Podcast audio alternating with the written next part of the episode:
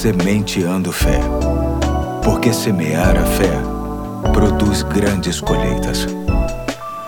Aqui é o Pastor Eduardo, hoje é sexta-feira, dia 25 de junho de 2021 e te agradeço por estar comigo em mais um episódio da série de Fé em Fé, este conjunto de mensagens que visa nos deixar cheios de fé num tempo de grande necessidade neste sentido. Hoje vou ler apenas o último verso do Salmo 27, o verso 14, que diz assim: Espere no Senhor, seja forte, coragem, espere no Senhor. Hoje quero remeter este texto ao que está escrito em Isaías 40, de 27 a 31, que diz assim: Por que você reclama, ó Jacó, e por que se queixa, ó Israel? O Senhor não se interessa pela minha situação? O meu Deus não considera a minha causa? Será que você não sabe? Nunca ouviu falar? O Senhor é Deus eterno, o Criador de toda a terra.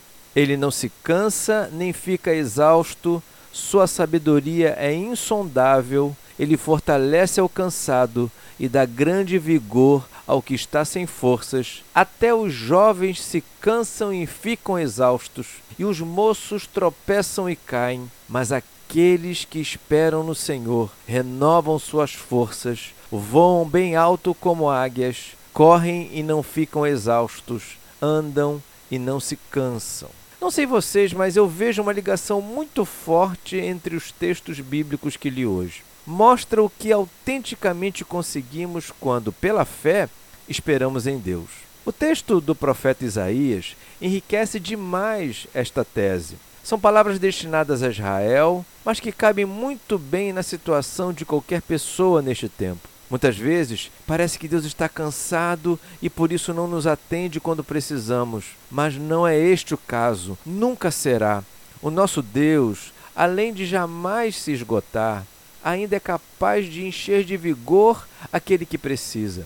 Logicamente que o grande entendimento desse texto se refere às questões espirituais, uma bênção que dinheiro nenhum pode comprar. No coração e na mente, aquele que tem fé que consegue a habilidade de esperar no Senhor, tem a sua força renovada, consegue ver do alto, uma visão espiritual privilegiada de tudo o que está acontecendo. Se vê em projetos de vida que não param, bem desafiadores até, mas que não jogam a toalha. Disposição é o que não falta. Conseguem ter esperança e, baseados nela, se levantam todos os dias para encarar os desafios da vida, sabendo que estão seguros nas mãos de Deus. Vamos orar por isso? Senhor Deus, obrigado pela força extraordinária que o Senhor nos concede e nos ajude a nunca desanimarmos nas lutas futuras. Em nome de Jesus. Amém. Hoje fico por aqui e até amanhã, se Deus quiser.